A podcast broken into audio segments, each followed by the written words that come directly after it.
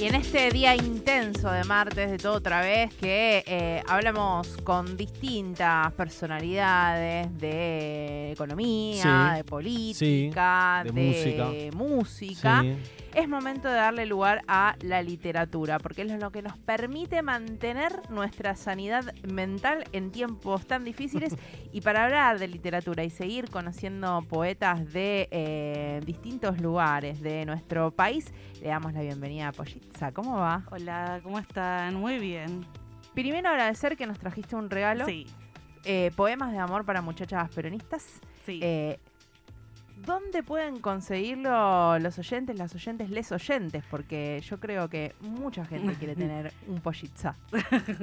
sí, el libro se consigue, es, primero voy a contar un poquito, es una colección que les va a encantar, es una colección hermosa que se llama AMBA, que sacó la editorial Patronus, y hay un libro por distintos eh, municipios del AMBA, y en esta camada publicó, bueno, además de mi libro, representando a Morón, Está Danilo Zárate Pacheco por Merlo, está Gonzalo Montenegro por Malvinas Argentinas, está Leonardo Yola por La Matanza, Ujú. Nina Ferrari por Moreno Bien. y Pili Sanjurjo por Almirante Brown. Y se consiguen en la editorial Patronus, en la página de internet o en el Instagram.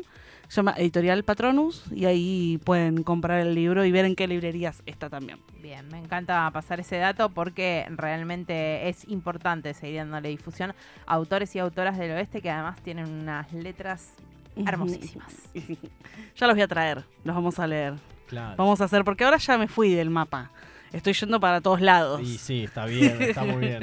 Por Me eso, estoy tomando mis licencias en el viaje. obvio. Por eso decíamos de, de todo el país, porque al principio habíamos ido por Buenos Aires dando vueltas Sí. por distintos lugares, pero hoy cambiamos Hoy nos de vamos a otra provincia. provincia, hoy nos vamos a Córdoba, eh, porque vamos a leer a Vir del Mar, que es una poeta increíble y tenía muchas ganas de, de traerla y de leerla y de que la conozcan, porque la verdad es maravillosa. Y ella es una poeta cordobesa. Traje su libro La hija que salió mala, que es un libro que salió por Elemento Disruptivo. Eh, se consigue ahí y ahora les voy a contar un poquito de Vir y vamos a leerla, que es lo más importante y lo más hermoso.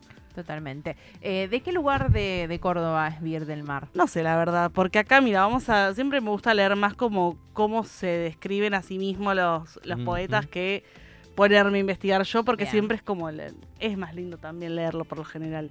Vir del Mar dice: Nací en tierras cordobesas, así que no sabemos. Ajá.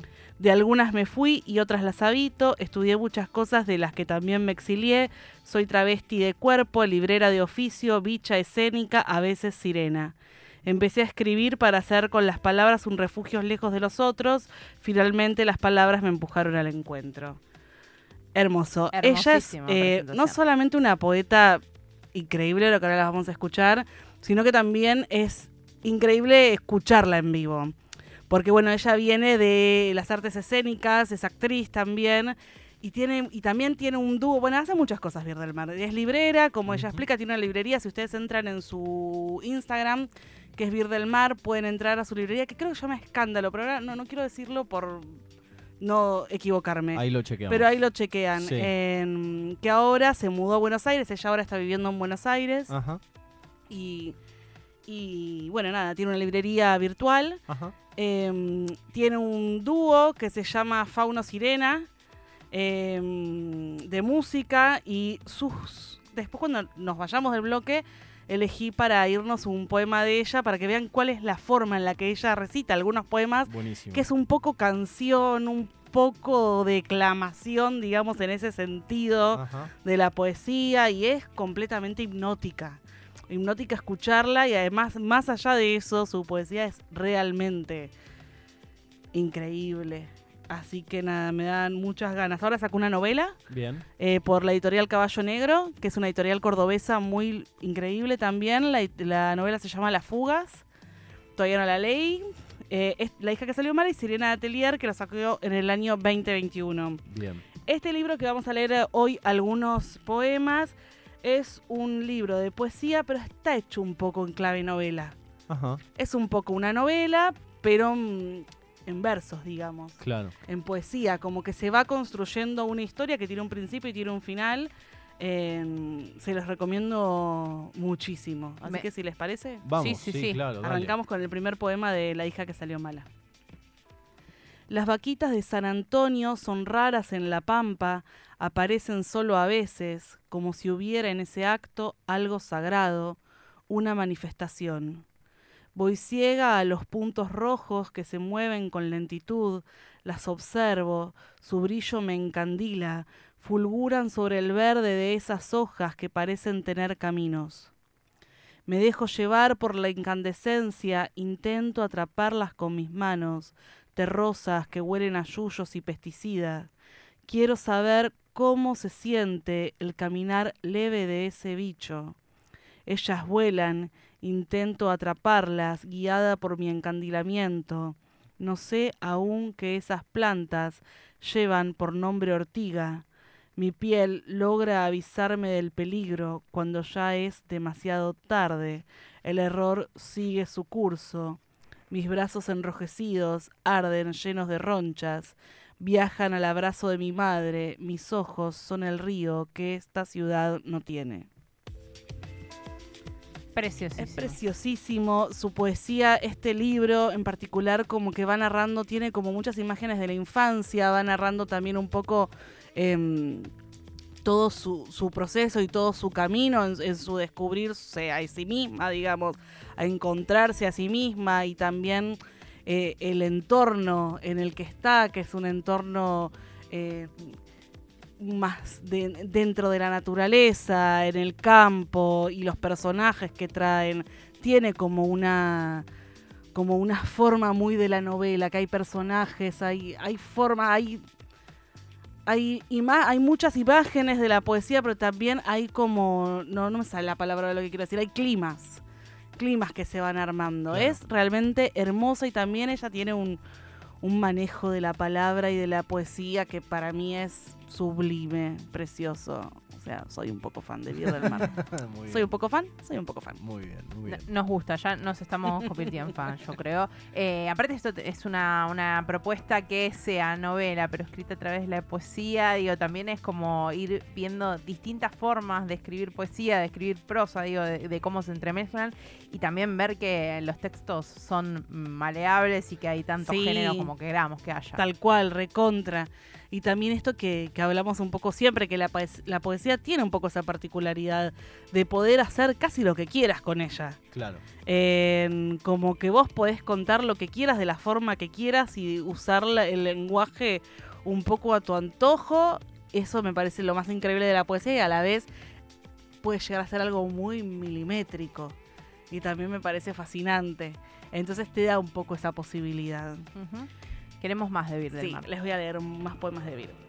La primera vez que vi un caballo, su fuerza se expandió en mis piernas. Sabría después que la necesitaría para correr a toda velocidad, atravesando las cortinas de viento, lejos de esta ciudad y su fusta. Este es el último poema, en realidad no es el, es el último poema porque después viene una parte como más de... Ah, no, es el prólogo. Bueno, es el último poema. El último poema. Vamos a decirlo bien. Está bien. Al- sí, perdón. No, no, eh, ¿ibas a continuar con la lectura? Perdón. Sí, pero decime. No, en esto de justamente lo que habías mencionado, perdón la interrupción. eh, de esta novela, este, esta historia contada con un principio y con un final en versos, si es, es algo que se acostumbra a hacer o en este juego del lenguaje es algo muy que no es tan usual, digamos, ¿no? En un libro de poesía decís. Sí, Y depende, o sea, para mí esto es una forma más, es, tiene como ya digo, una forma más de, de- de una historia contada, sí, más de novela, pero hay ciertos libros de poesía que tienen como van siguiendo un hilo. O sea, por lo general cuando vos armas un libro de poesía, algún hilo estás siguiendo, aunque sea azaro, no azaroso, sino aunque los poemas hayan escrito no para estar todos Claro. De alguna forma toman su, su Bien. cauce todos juntos. Pero esto es mucho más particular. perfecto. Yo la verdad que no, nunca había leído algo así tampoco.